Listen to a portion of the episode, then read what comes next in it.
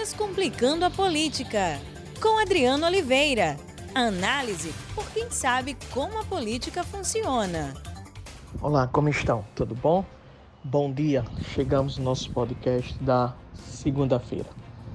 Não esqueçam mais uma vez que temos que enfrentar a guerra do coronavírus e é necessário nós ficarmos em casa, sairmos o pouco, pouco que possível. Precisamos ficar em casa. Então, evitar sair de casa só quando for necessário. Bem, eu vou conversar hoje, conversar com vocês a respeito do tema que virá à tona. Já está vindo à tona aos poucos, mas não com tanta frequência como certamente virá a partir de mês de maio, que é a questão do adiamento das eleições municipais que estão previstas para 4 de outubro deste ano. Bem, inicialmente, há duas semanas atrás, eu tracei três cenários possíveis para o adiamento. Todos esses cenários dependem da curva do coronavírus. No primeiro cenário, se você chegar ao ápice do número de infectados do coronavírus no final deste mês, no final de abril, a vida no Brasil relativamente ela fica normal nos meses de maio e junho. Sendo assim, você teria a possibilidade da eleição ser mantida para 4 de outubro. O segundo cenário que foi traçado é de que a curva do coronavírus ela chega ao ápice apenas em maio ou em junho, tendo a vida voltada ao, ao, ao normal relativamente a partir de junho e julho. Neste caso, as eleições municipais seriam adiadas para novembro deste ano. E o terceiro cenário ele é o seguinte: você tem o ápice do coronavírus, do número de infectados, só em junho ou julho, com a vida voltando relativamente ao normal a partir de agosto ou setembro. Então, você teria as eleições municipais adiadas para 2021, no máximo para março do ano seguinte, do ano que virá. Pois bem, então esses cenários eles ainda se mantêm e esta possibilidade e todos os cenários são factíveis, ou seja, são possibilidades que podem vir a ocorrer. Então, de fato, nós não podemos já cravar que as eleições vão ser adiadas e, claro, que também não podemos cravar que elas não ocorrerão em 4 de outubro. Há uma questão, porém, que eu fiz uma reflexão durante esse final de semana, conversando com candidatos, conversando com parlamentares e também pela minha própria, considerando minha opinião a respeito da realização de pesquisas, é o fato de que eu vejo que a campanha eleitoral para que a eleição ocorra em outubro ela está prejudicada, ou seja, na minha, na minha ótica, as eleições não devem ocorrer em outubro. E explico por quê. Primeiro, de que mesmo que o primeiro cenário apresentado venha a ocorrer, ou seja, a vida no Brasil volte relativamente ao normal a partir de maio, junho, nós poderemos ter picos de, de mais vítimas de coronavírus, ou seja, a curva começa a declinar, comércio volta a funcionar, as pessoas voltam ao trabalho, mas de repente em junho, julho, agosto eu posso ter um novo pico, ou seja, eu posso ter uma nova quarentena.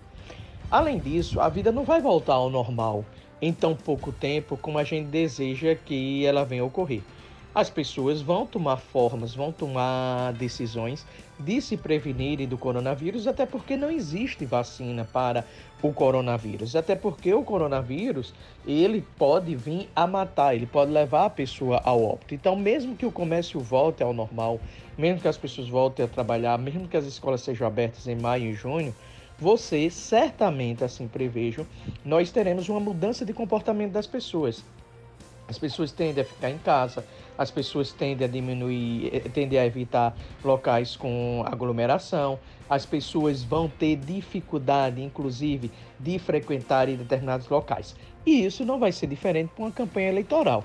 Ou seja, o que é uma campanha eleitoral em si? A campanha eleitoral em si é candidato na rua. A campanha eleitoral em si é o candidato visitando as pessoas, visitando os bairros, percorrendo as várias ruas da cidade. E se você tem a ameaça da volta do coronavírus ou está saindo do coronavírus, ainda tendo incidência do coronavírus, e diante da ausência de uma vacina que cura ou de um medicamento que favoreça a cura do coronavírus, certamente os candidatos terão receio de irem para as ruas, de visitar as pessoas, de se locomover para as cidades.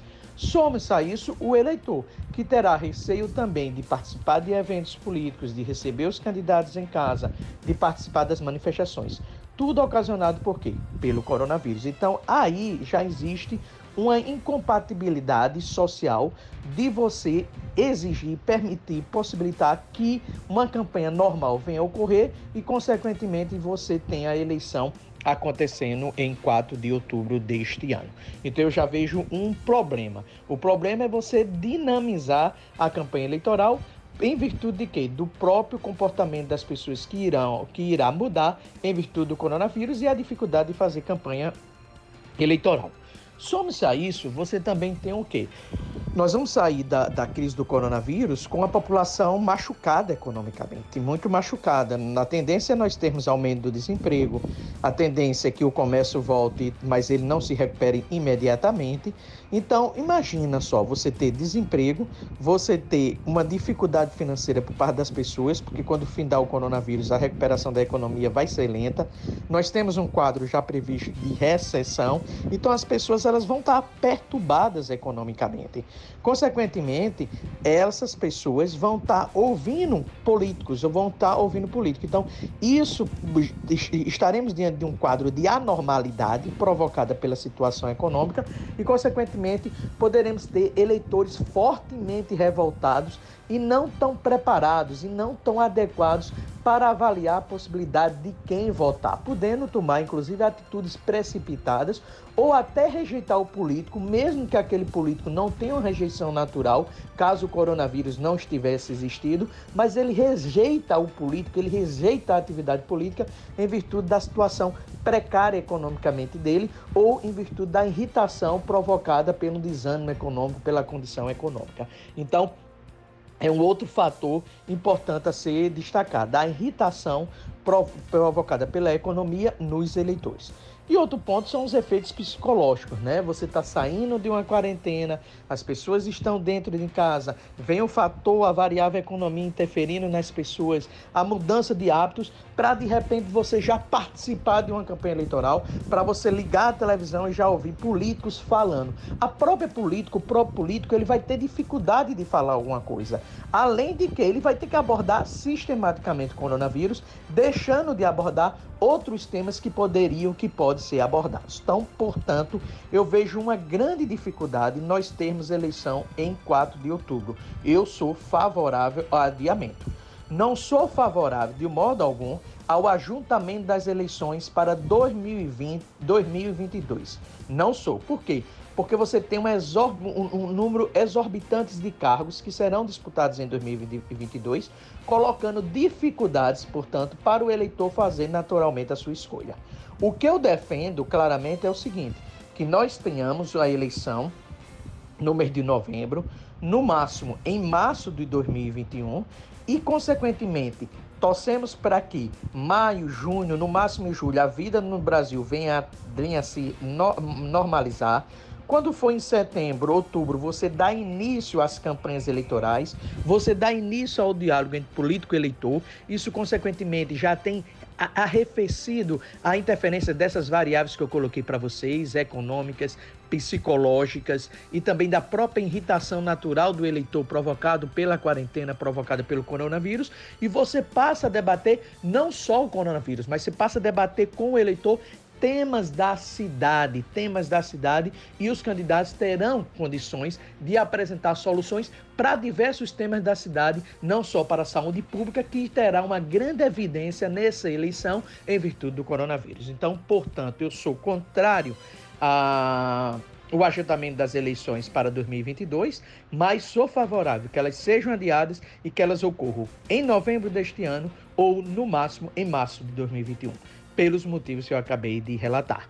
Além disso, é importante destacar: e os candidatos devem parar? Obviamente não. Candidatos que se prezam, eles sabem que existe uma única certeza agora palpável, objetiva: é a eleição ocorrer em 3 de outubro.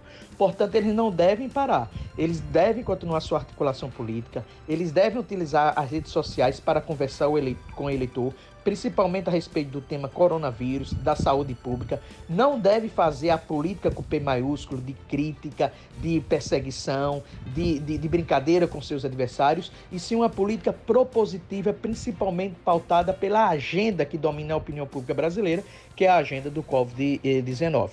E, claro, esperar a decisão, mas enquanto isso, o candidato não pode sumir. Ele vai esperar a decisão a respeito das eleições, utilizando as redes sociais, criando um conteúdo propositivo que gera emoção nos eleitores e, acima de tudo, mostrando de modo subliminar que tem condições de ser vereador ou de assumir o mandato de prefeito da sua cidade. E quando vier a definição e quando essa crise do coronavírus passar, de fato, o político tem que precisar ir para rua sem perder de vista aquilo que ele está fazendo agora, neste momento que é extremamente necessário: o relacionamento do candidato com os eleitores através das redes sociais com um discurso propositivo. Pois bem, uma boa semana para todos vocês. Fiquem em casa e até a próxima sexta-feira. Muito obrigado. Descomplicando a política com Adriano Oliveira. Análise por quem sabe como a política funciona.